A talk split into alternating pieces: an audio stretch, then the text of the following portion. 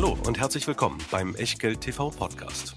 Bevor es gleich losgeht, beachtet bitte unseren Disclaimer auf der gleichnamigen Unterseite auf www.echtgeld.tv. Auf die Inhalte dieses Disclaimers wird zu Beginn einer jeden Sendung explizit eingegangen. Und nun viel Spaß und gute Unterhaltung mit Tobias Kramer und Christian W. Herzlich willkommen. Nein, heute nicht aus Berlin, sondern heute aus Zürich. Aber vor allen Dingen herzlich willkommen zu Echtgeld TV, wo dieser Hintergrund davon deutet, dass ich im Motel One in Zürich untergebracht bin, wo die Sonne scheint ähm, und deswegen das Fenster unbedingt abgedunkelt gehört. Und Heute machen wir eine spannende Sendung, die uns in die Welt hinausgetragen hat. Wir waren, also ich war an der Stelle in den USA und damit geht's auch gleich los mit Eindrücken aus den USA. Aber nicht, dass ihr Angst habt, es kommen diesmal auch positive Eindrücke zum Vorschein. Dann ist Christian das erste Mal in seinem Leben über einen längeren Zeitraum in Asien. Er hält sich gerade in Thailand auf, war in Bangkok, ist jetzt auf Koh Samui. Da kriegen wir natürlich auch Eindrücke. Und wenn wir dann schon mal einen Schwerpunkt auch aus Thailand haben, dann wollen wir natürlich auch gucken, lohnt es sich eigentlich dort zu investieren? Wie sieht's mit Investieren in Asien generell aus? Das alles Eindrücke aus den USA, Eindrücke aus Thailand, Eindrücke zum Investieren in Thailand und in Asien erwartet euch in den nächsten 45 Minuten. Dazu herzlich willkommen bei Echtgeld TV und jetzt Christian, wie immer, dein Disclaimer. Leider ja noch nicht vor der sensationellen Kulisse, die unsere Zuschauer für die kommende Woche erwarten dürfen, wenn, kleiner Vorgriff, wenn die Encarvis mal wieder zu Gast sein wird und da Christian den Disclaimer vor einer wirklich traumhaften Kulisse aufgenommen hat. Heute sind wir aus Gründen, auf die wir noch eingehen werden, nur audiomäßig mit dir verbunden, aber der Disclaimer muss trotzdem von dir sein. Ja, es ist auch wirklich traurig. Ne? Also ich bin ja grundsätzlich schon ein wunderschöner Mensch und jetzt bin ich hier von der Sonne Thailands noch mehr veredelt worden und unsere Zuschauerinnen und Zuschauer können mich nicht sehen. Noch nicht. Ich halte die Bräune für euch. Heute erstmal der Hinweis, wie üblich, alles, was wir hier machen, ist keine Anlageberatung, keine Rechtsberatung, keine Steuerberatung, keine Aufforderung zum Kauf oder Verkauf von Wertpapieren. Wir tauschen uns aus und was ihr aus diesem Austausch macht oder eben nicht, das ist ganz allein euer Ding und damit auch euer Risiko. Wir können dafür keinerlei Haftung übernehmen, genauso wenig wie eine Gewähr für Richtigkeit und Vollständigkeit und Aktualität der Unterlagen, die es auch heute wieder mit drei Fondprofilen unter anderem und mehreren Langfristcharts in der Echtgeld TV Lounge gibt. Und ebenfalls mit dabei, so aus Berlin und aus München, damit es dann auch wirklich komplett ist, unser Hauptsponsor, unser Depotpartner, der Scalable Broker Broker, die Heimat der Echtgeld-TV-Depots. Wir haben uns für den Depottyp Prime Plus entschieden. Das heißt nichts anderes als auf der einen Seite die Trading Flatrate, auf der anderen Seite die Verzinsung auf das nicht investierte Kapital. 2000 ETFs über 7000 einzelne Aktien. Das alles in der Flatrate für 4,99 im Monat jederzeit kündbar. Und wenn ihr es noch nicht habt, dann den Link unter dem Video klicken. Aber Tobias, Du warst in den USA und mir, muss ich sagen, ist ja immer noch von deinem letzten USA-Besuch ähm, unsere Schalte nach Seattle sehr gut im Kopf. Und da saßt du in einem braunen Hotelzimmer und hinten äh, irgendwie eine graue Kulisse und es war ganz schwer und ganz traurig. Und wenn ich nicht so ein positives Kernchen wäre, hätte ich danach fast alle meine US-Aktien verkauft. Hast du heute was Besseres zu erzählen? Naja, ein bisschen, ein bisschen schon. Also in der Tat, du hattest ja das letzte Mal dann auch äh, im, im privaten Austausch gesagt, äh, es kann doch, es kann doch nicht alles schlecht sein in den USA. Es ist auch nicht alles schlecht in den USA. Und von daher bin ich mit dem, mit dem Vorsatz jetzt auch nach New York rüber geflogen, ähm, mir auch unbedingt positive Sachen mal aufzuschreiben. Und das ging im wahrsten Sinne des Wortes richtig, richtig schnell mit den positiven Dingen. Denn wir kamen in New York an und das habe ich in der Tat bei keiner meiner Reisen in irgendeiner Form so in Erinnerung, wenn ich eine Grenze übertrete, wenn ich ein Land neu betrete, also so auch, dass ich Einreisebestimmungen habe, die ja in den USA nicht allzu knapp sind. Wie lange dauert das normalerweise? Und zwar messt das bitte gerne selber mal und kommentiert auch eure Erfahrungen unter dem Video ab Touchdown mit dem Flugzeug auf dem Rollfeld bis zu dem Moment, wo ihr den Koffer in eurer Hand habt. Ihr habt also alles hinter euch gelassen. Äh, ihr seid, ihr seid durch die, durch die Einreisebestimmungen durch. Ihr habt den Koffer und ihr könnt dann auch noch durch den Zoll durchgehen und seid dann in dem Land final angekommen, wenn ihr euer Gepäck komplett habt. Wie lange dauert sowas normalerweise? Anderthalb Stunden? Eine Stunde? 45 Minuten? Oder und das habe ich in der Tat noch nie erlebt und das war in den USA jetzt eben der Fall in unter 25 Minuten. Präzise waren es bei uns 24 Minuten ab Touchdown. Es ging, man kam schnell aus der Maschine raus, sehr diszipliniertes Aussteigen. Heute in Zürich sah das schon mal wieder ein bisschen anders aus. Ähm, dann wahnsinnig schnell durch die, durch die Eingangskontrolle durch. Der Koffer war sofort da ich war komplett baff und wirklich dann auch positiv überrascht. Also muss man eben einfach sagen, diese Abläufe da zu organisieren, das klappt in den USA mittlerweile sehr, sehr gut ähm, und war für mich ein erster extrem positiver Eindruck.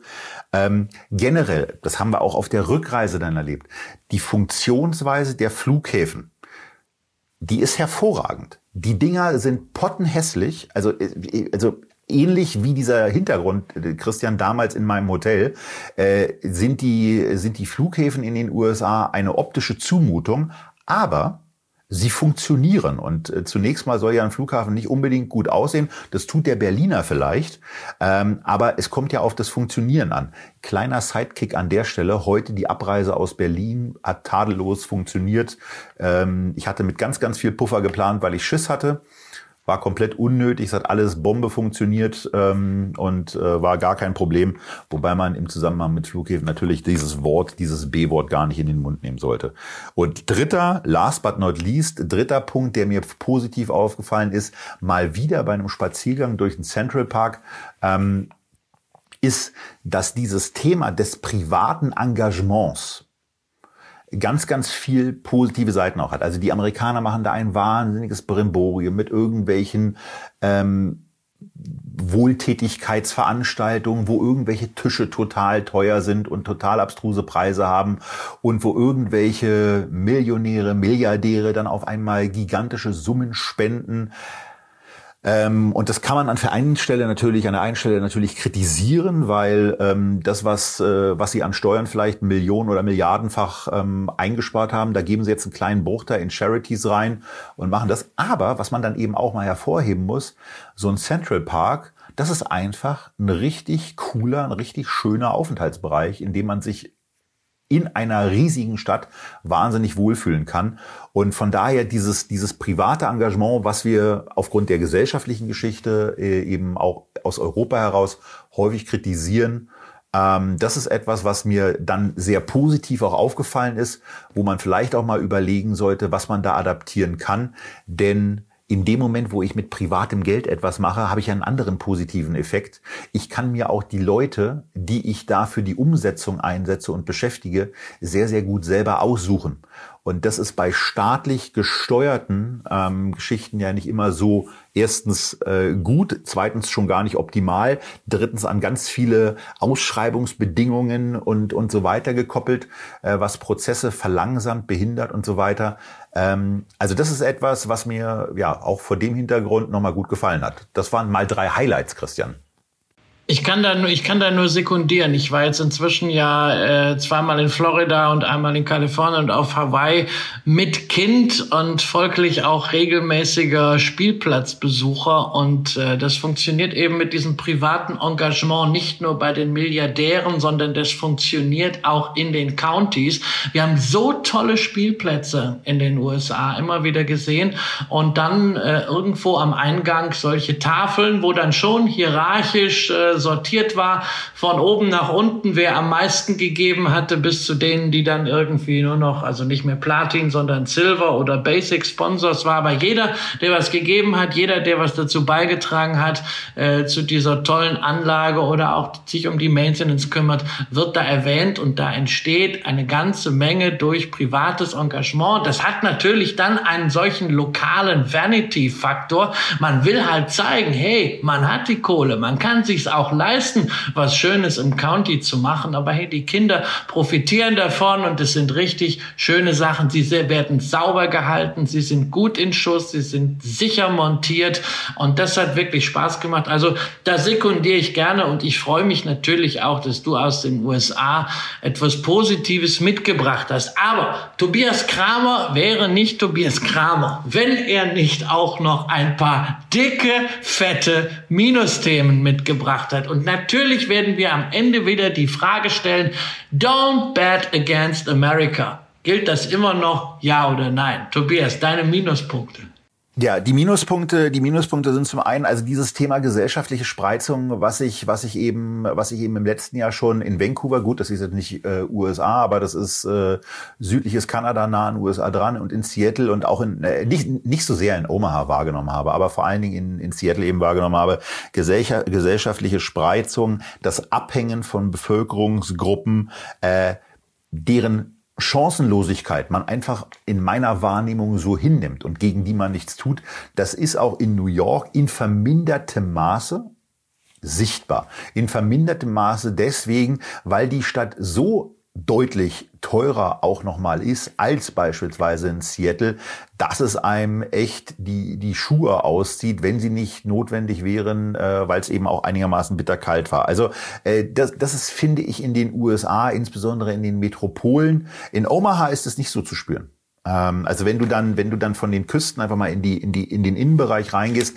da war es für mich nicht so zu. Es kann dann eben sein, dass Landstriche vielleicht auch mal völlig, äh, völlig verarmen oder sonst was. Aber in ja, in, in Omaha merkst du das halt nicht, weil sie alle Berkshire Hathaway Aktionäre sind. Naja, werden, werden auch nicht alle sein, aber äh, also ich weiß es nicht. Ich habe es da jedenfalls nicht so wahrgenommen. Mir wurde auch gesagt, es gibt andere Bereiche, aber ich habe es von den Leuten auch nicht so erzählt bekommen. So, das Thema Infrastruktur, äh, also U-Bahn, wie, wie, wie, die, wie die gut funktionierende also immer wieder erstaunlich, die sehr gut funktionierende New Yorker U-Bahn. Also aber wie die U-Bahnhöfe aussehen, ich weiß gar nicht. Ich glaube, ich glaube, die TÜV-Prüfer bei uns würden da äh, die würden da äh, Plaque, äh, Cholera, Pest und sonst was bekommen.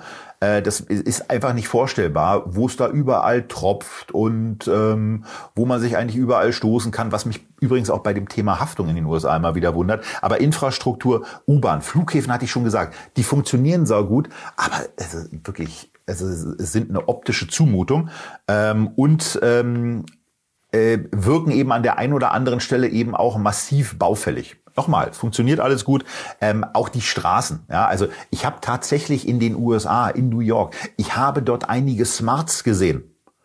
Und ich habe mich in der Tat aber auch gefragt, wie sie diesen städtischen Alltag überleben können bei Schlaglöchern, die mit unter 10, 15 Zentimeter, und das ist keine Übertreibung, 10, 15 Zentimeter tief sind. Da ist, so ein, so ein Smart ist ja ganz schnell in so einem Schlagloch versunken. Genau. Also, und das ist, also, die Dinger, die Dinger, das hatte ich ja damals schon erzählt, die Dinger sind ja teilweise auch zwei oder drei Meter lang. Und der Smart ist eben zwei Meter fünfzig lang. Also, du, das ist nicht mal ein Witz, was du da, was du da machst. Du kannst dann schon mal einseitig in einer massiven Schieflage sein. Und, äh, dann, also, dann zerreißt es dir im Grunde genommen auch alles. Ähm, also, vor dem Hintergrund in New York, das war ja die erste Stadt, wo ich damals wirklich verstanden habe, dass man SUV fährt. Aber Tobias, also ich meine, es mag ja alles sein so in New York, aber warst du in der letzten Zeit mal so in Gelsenkirchen oder in Bochum hier in Wattenscheid da auf dem Weg zum Profigrill, fahr doch da mal durch. Also die Infrastruktur, insbesondere in großen Teilen Westdeutschlands, sieht ähnlich aus. Also das ist ja nichts, was jetzt speziell für die USA ist. Nein, du hast, du hast vollkommen recht. Äh, wir haben, wir, also wir, wir armen und wir, wir, wir, wir wollen da den USA ganz offensichtlich an einigen Stellen auch äh, folgen beim, beim Verfall der Infrastruktur. Da machen wir schon einen ganz guten Job, aber haben noch ein paar Jahre Rückstand äh, gegenüber den USA, die da schon beim, beim, Verfall, beim Verfall und bei der Nicht-Weiterentwicklung ein spürbares Stück weiter sind. Letzter Punkt, der mir, der mir in New York, und zwar bei einem Spaziergang ähm, auf der Fifth Avenue aufgefallen ist, ist der Leerstand. Ich habe damals in einem Video, ähm, äh, was ich noch, was ich noch äh, bei bei Instagram hochladen muss, ähm, mal so eine mal so, eine, so einen kleinen Walk aufgenommen, wo einfach so zwei Minuten gelaufen äh, und hatte damals den Eindruck, dass 10 oder 15 Prozent der Flächen leer standen.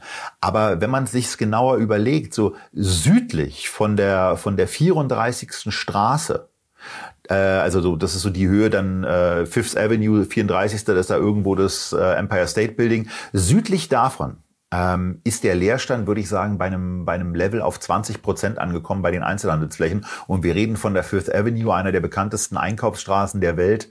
Ähm, hin, Im Norden hin, hin zum Central Park, da sieht es noch ein bisschen besser aus. Aber Leerstand im Einzelhandel ist ein Thema. Und dieses Thema, Leerstand, Einzelhandel, das greift natürlich dann auf Gewerbeimmobilien irgendwann über und dann eben auch auf den einen oder anderen REIT, den einen oder anderen Investmentfonds. Und dann sind wir ganz schnell wieder bei den typischen Investmentthemen. Und äh, um die Frage, die du ja auch gestellt hast, Don't Bet Against America, äh, nochmal zu beantworten. Ich bleibe dabei, ich würde den MSCI World Fonds auf keinen Fall im Depot haben. Die USA-Gewichtung ist äh, aus meiner aus meiner Blickrichtung ähm, viel zu hoch mit, mit, den, mit den um die 65 Prozent. Ähm, von daher, bei mir bleibt es dabei, es geht nicht darum, gegen Amerika zu wetten. Es geht nur darum, den Amerika-Anteil in einem Portfolio eher auf, einer, auf einem Bereich von 35, vielleicht 40 Prozent äh, sich einpendeln zu lassen ähm, weil die unternehmerischen Fähigkeiten, die sind ja unbestritten da, aber unternehmerischen Fähigkeiten können sich immer auch nur so weit entfalten, wie ein Land weiterhin richtig gut funktioniert.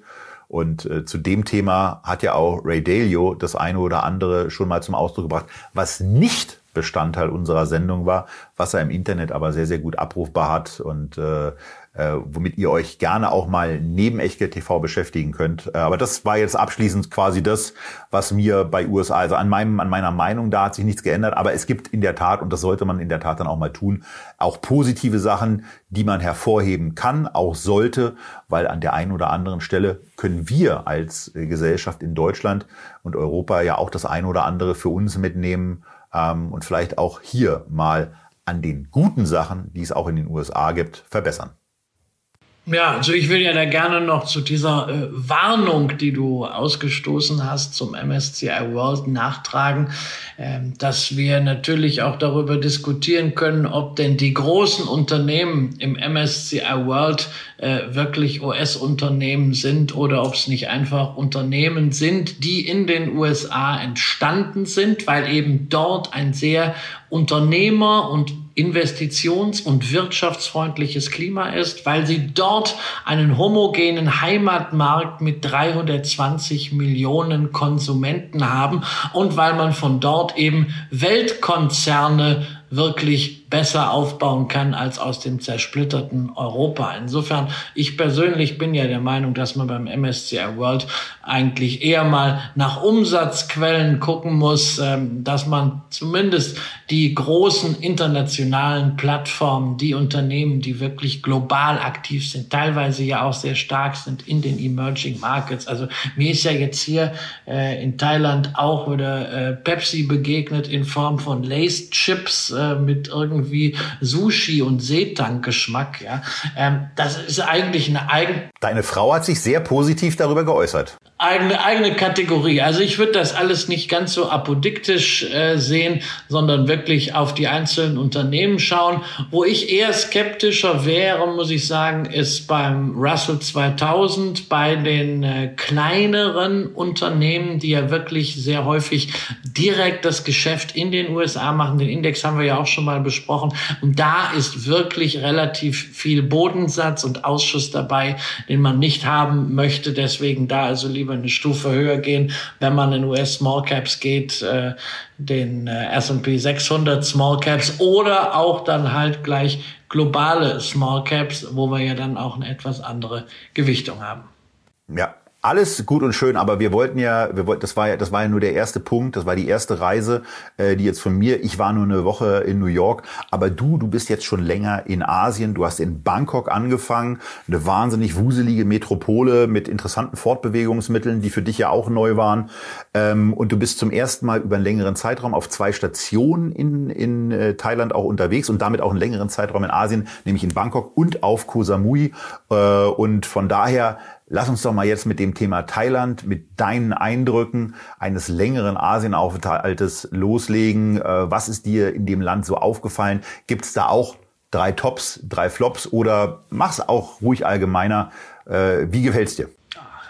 Ja, also ja, mir, mir gefällt's hier gut, ja. Das liegt aber im Wesentlichen daran, dass ich hier die fünf Themen jetzt gerade habe, die ich brauche, damit es mir richtig gut geht. Das ist erstens Familie, zweitens Sonne, drittens Pool, viertens gutes Essen, fünftens gutes Bier. Ne? Das habe ich alles hier. Folglich geht's mir gut. Das mag ich auch total auf Mallorca. Ne? Und wenn es jetzt im März, äh, April auf Mallorca auch schon so warm wäre wie hier, also heute hatten wir hier 33 Grad, dann wäre ich sicherlich gar nicht in Asien, sondern äh, dann wäre ich auf Mallorca aber ist nicht. Deswegen sind wir jetzt nach Asien gefahren und ja, da habe ich zwei wesentliche Themen schon genannt, die mir hier richtig gefallen, nämlich äh, gutes Wetter gutes Essen. Ja, thailändische Küche mag ich schon äh, daheim sehr gerne. Habe ich jetzt hier natürlich noch mal anders kennengelernt. Ich mag ja auch das Scharfe. Habt ihr natürlich auch schon was gekauft, ja, zum Nachwürzen und Nachschärfen. Und das hat mir, also die Verkäuferin hat gesagt, mehrfach, ja, it's, it's very spicy. It's not European spicy. Ja, habe ich gesagt, okay, exactly. Das ist eine extrem wichtige Vokabel. European um, Spicy und Asian Spicy. Genau, genau. Dann muss ich sagen, wo ich ein bisschen enttäuscht bin, sind die Strände auf Koh Samui. Da werde ich wahrscheinlich jetzt einige böse Kommentare äh, für kriegen. Aber da muss ich sagen, also ich habe viel Strände in meinem Leben gesehen, habe das Glück gehabt, wirklich viele Stranddestinationen besuchen zu dürfen, auch in der Karibik, auf Hawaii, aber auch auf Mallorca, also Estrenk oder die Cala Aguya. Und wenn ich das nehme, also da ist sicherlich kein Argument, nach Koh Samui zu fliegen, um da bessere Strände zu haben. Also das, äh, das fällt fällt einfach ab. Ähm, ansonsten das Abenteuer hier, Linksverkehr, zum ersten Mal für mich selber zu fahren. Nicht in Bangkok, sondern hier auf Koh Samui.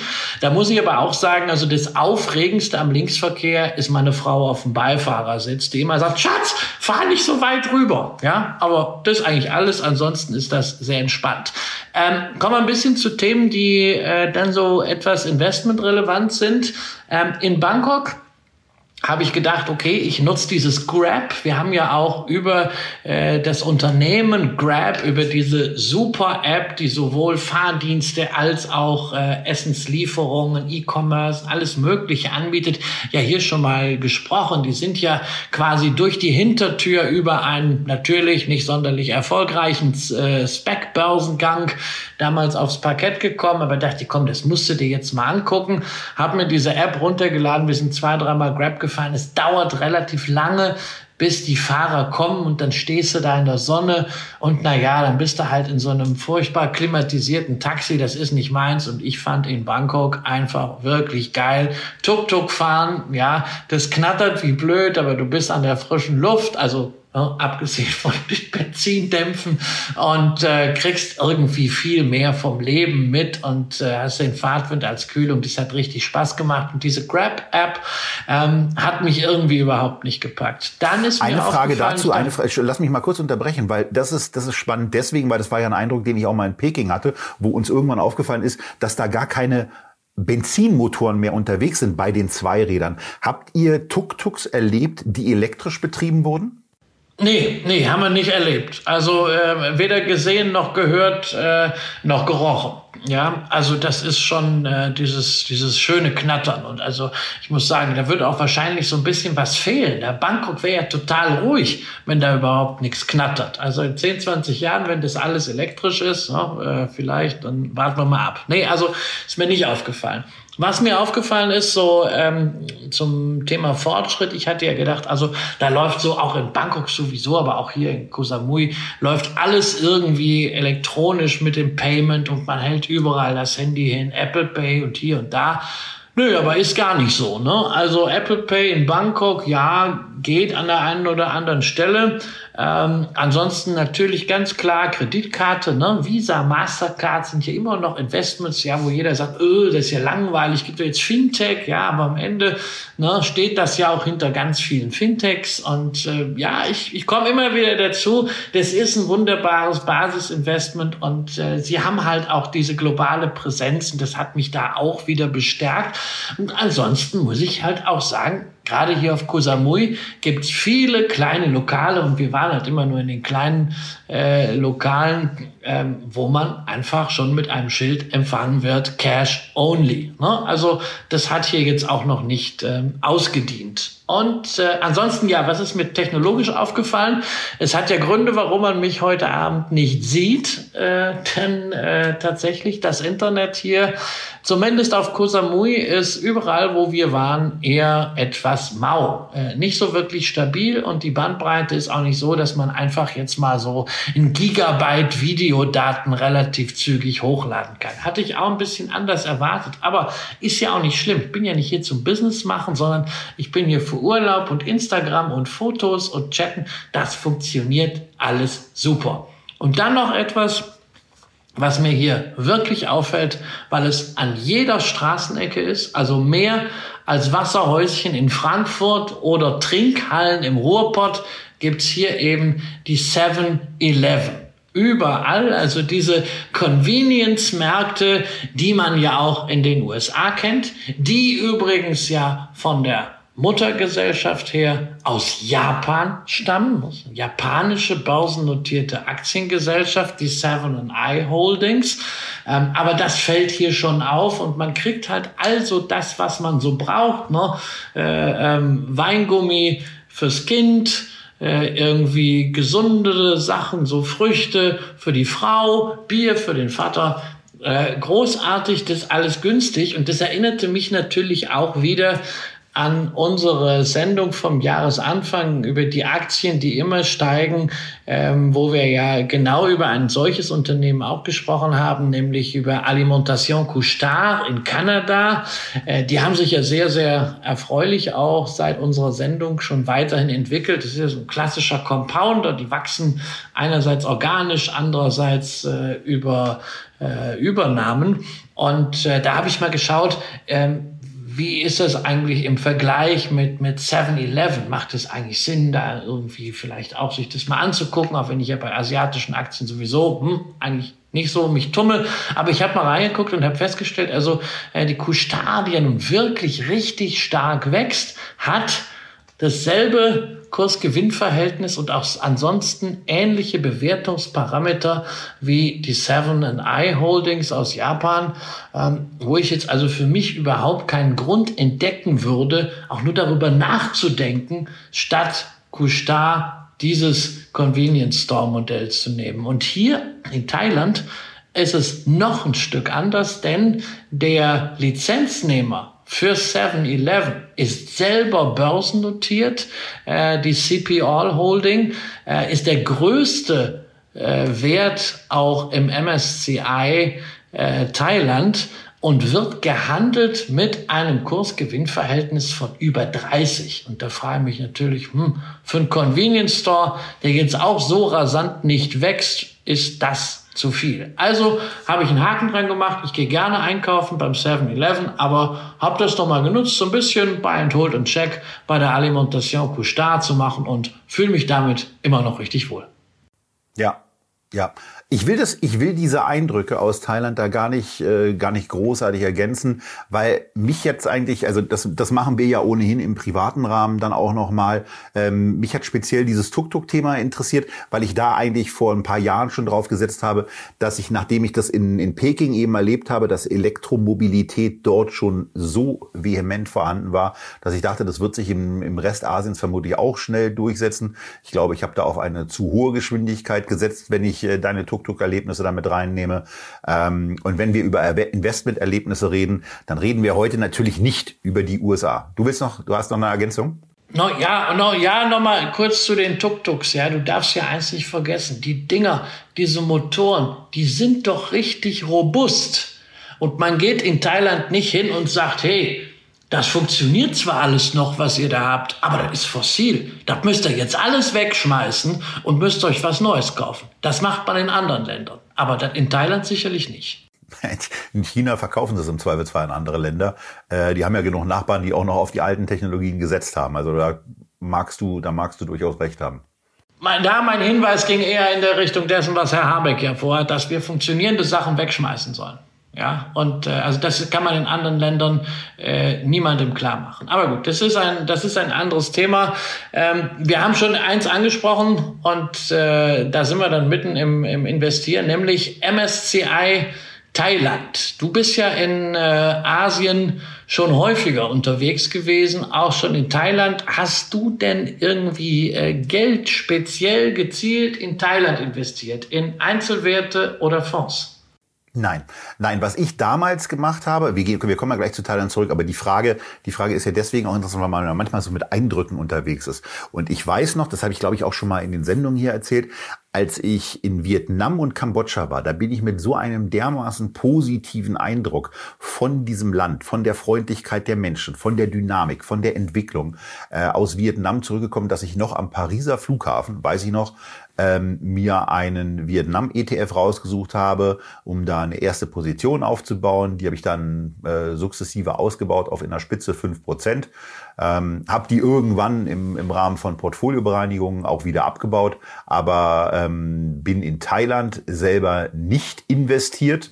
Ähm, äh, und ähm, ja, sehe dazu ehrlicherweise auch keine Veranlassung, ähm, also auch in Kenntnis dessen, was wir jetzt gleich besprechen werden. Ähm, das kann ich schon mal vorwegnehmen, dass sich bei mir daran nichts ändert, dass ich den X-Trackers MSCI Thailand zwar für ein, für ein schönes und auch ein interessantes Produkt äh, halte, aber aufgrund der Kernausstattung 43 Unternehmen Top-10-Anteil 55 Prozent und auch die Bewertung, Dividendenrendite 3 Prozent, Kurs-Gewinn-Verhältnis der enthaltenen Aktien 17,4 Prozent, jetzt für mich keinen speziellen Trigger dort habe, ein ein, äh, ein Länderinvestment in einem Land mit einzugehen, ähm, was bei meinen Asien-Erlebnissen eben nicht die Nummer eins ist. Das ist äh, nach wie vor Vietnam. Äh, aber nichtsdestotrotz zeigt dieser thailändische Index ja, dass er sich ähm, ja immer mal wieder auch besser entwickelt hat als der hier zum Vergleich herangezogene MSCI Emerging Markets Asia ähm, äh, und insbesondere auch in den letzten zwei Jahren im Gegensatz zu eben diesem äh, eine deutlich bessere Kursentwicklung aufwarten kann. Aber Christian, auf die Sicht der knapp letzten zehn Jahre ist es dann eben gehupft wie gesprungen sozusagen, weil beide Indizes haben sich in etwa gleich entwickelt. Und da würde ich auf die breitere Variante setzen.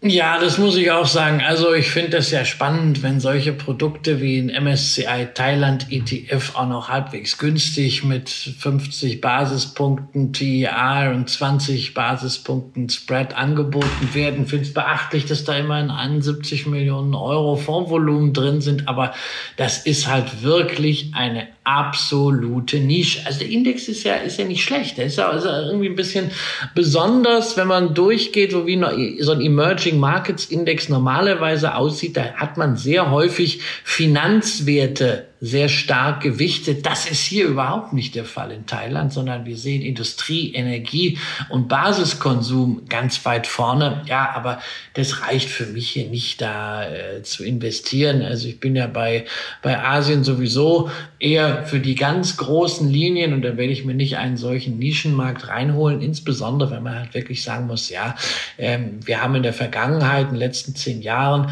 äh, zeitweise deutlich höhere Schwankungen gesehen. Am Ende ist dasselbe rausgekommen. Und die einzige Phase, wo es sich dann wirklich mal deutlich abgehoben hat vom MSCI Emerging Asia, das war in der Corona-Krise und danach. Thailand ist natürlich als tourismusabhängiges Land, das auch brutal starke Lockdown-Maßnahmen gefahren hat, ähm, sehr, sehr dramatisch abgestürzt. Das ging also um die Kurse von 2016 zurück und erholt sich seitdem stetig, aber doch recht mühsam und hat im Gegensatz zu anderen Märkten die vor Corona-Stände noch nicht wieder erreicht. Und äh, der MSCI Emerging Asia hat natürlich sehr stark von China damals profitiert, von der Technologie-Euphorie auch. Dementsprechend ging es danach wieder runter. Naja, und jetzt sind sie halt eben beide bei plus 70 Prozent, seit es diesen ETF eben in Deutschland gibt, seit Mitte 2011. Naja, und also wenn man auch jetzt mal sagt, wie wichtig ist denn jetzt Thailand in einem solchen Index? Ja, 2,71 Prozent sind es. Und da sieht man schon, ja, das ist ein sicherlich interessantes Land, aber es ist eine Mini, Mini Investment Story. Wenn jemand Zugang zu bestimmten Unternehmen hat, weil man hier vielleicht schon sehr oft im Urlaub war, weil man vielleicht auch mal hier gearbeitet hat. Ja, es gibt durchaus interessante Geschäftsmodelle, wie beispielsweise Bangkok Dusit Medical, was eine Hospitalkette ist. Wir haben die Airports of Thailand, ähm, die von der Kursentwicklung übrigens deutlich besser sind als Fraport. Ne, über fünf Jahre, trotz dieses Tourismusdebakels mit Covid hier plus minus null, während Fraport bei minus 40 Prozent steht. Aber das sind für mich alles keine Argumente, hier in eine so nischige Story reinzugehen. Wenn ihr das anders seht, wenn ihr spezielle Werte habt in Thailand, dann Kommentar und das Video und natürlich auch mit einer Begründung, was ihr habt und warum ihr es habt. Genau, wo wir gerade bei Kommentaren sind, äh, das will ich auch nochmal ganz deutlich äh, formulieren. Wenn ihr andere Top- und Flop-Erlebnisse sowohl aus den USA als auch Thailand habt, lasst die anderen doch auch mal an euren Reiseerlebnissen teilhaben und äh, kommentiert auch ein bisschen äh, Erlebnisse, die ihr dort diesseits oder jenseits des Atlantiks äh, hattet. Und äh, freuen wir uns auch drüber. Äh, ist ja auch immer wirklich interessant, andere Eindrücke dazu bekommen. Ähm, aber wir bleiben thematisch trotzdem in Asien, denn wir wollen uns, jetzt haben wir mit dem, äh, mit dem Emerging Markets Asia ja schon angefangen, äh, den, den wollen wir uns jetzt noch nicht nochmal im Detail angucken, das haben wir in vorangegangenen Sendungen schon gemacht, aber wir wollen schon noch mal ein bisschen auf diese Langfristigkeit ähm, und auch auf eine seit 1988 immerhin vernünftig verfügbare Datenbasis äh, eingehen, wo man dann eben sieht, dass, ähm, dass, die, dass das Tiger-Staaten-Jahrzehnt, äh, die, die 90er Jahre, ähm, zumindest bis 1998 für eine deutliche Outperformance gesorgt hat, ähm, es aber bezogen auf den Startzeitpunkt 1988 im Moment eben so aussieht, dass sich dieser MSCI Emerging Market Asia nur, natürlich in Anführungsstrichen, verzwölffacht hat, während es beim MSCI World eine Verfünfzehnfachung ist, bei einem wesentlich breiteren Anlage, äh, ja, Universum, was man dann eben auch hat, nicht regional begrenzt, ähm, schon A, eine beeindruckende Entwicklung, klar, ganz besonders stark getrieben von der äh, herausragenden Entwicklung äh, im letzten Jahrzehnt, insbesondere in den USA. Aber wir sind hier schon in einer, in einer Situation, wo man auch immer mal wieder unter langfristigen Gesichtspunkten die Frage stellen soll, wie hält man es eigentlich mit Asien und mit welcher Gewichtung ist Asien im eigenen Portfolio berücksichtigt? Ich glaube, dass man da keine wirklich äh, ja, allgemeingültige, allgemein verbindliche Aussage treffen kann. Äh, also zumindest traue ich mir das nicht zu und ich glaube, Christian, du siehst es da ähnlich. Aber was man schon sagen kann, ist, ähm, dass das nach wie vor ein Investmentvehikel ist, was interessant ist, auch für eine breite Abdeckung des Teils äh, von Asien, der eben noch diese Entwicklungsstärke hat und wo sich Volkswirtschaften noch sehr, sehr dynamisch nach vorne entwickeln.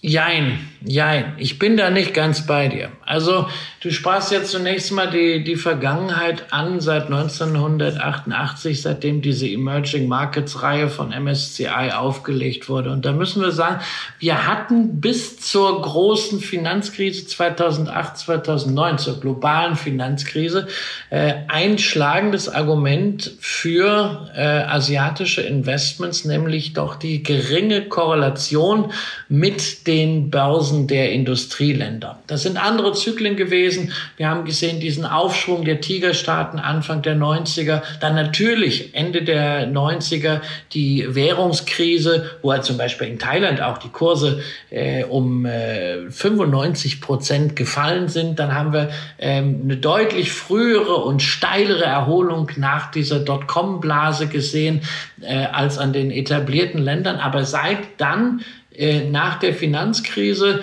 sich die Kurse wieder erholt haben, lief das ziemlich im Gleichschritt. Also der Diversifikationseffekt hier bei diesem MSCI Emerging Asia, der hat deutlich nachgelassen. Ähm, und die Frage ist wirklich, ist das systemimmanent oder ist auch vielleicht dieser Blick in den Rückspiegel an dieser Stelle gar nicht so geschickt, weil wir vielleicht mal nach vorne schauen müssen in eine Welt, die sicherlich keine Deglobalisierung hat, aber eine Neukalibrierung von globaler Zusammenarbeit. Und dann stellen wir fest, wir haben in diesem Emerging Asia unterschiedliche Themen drin. Wir haben einerseits drin äh, Südkorea und Taiwan. Das sind für mich keine Emerging Markets. Die gehören da eigentlich nicht rein. Das sind definitorische Themen, warum sie drin sind. Aber wenn man sich anschaut, was für Unternehmen in diesen Ländern sind, wie Prozesse in diesen Unternehmen aufgesetzt sind, das sind etablierte Länder.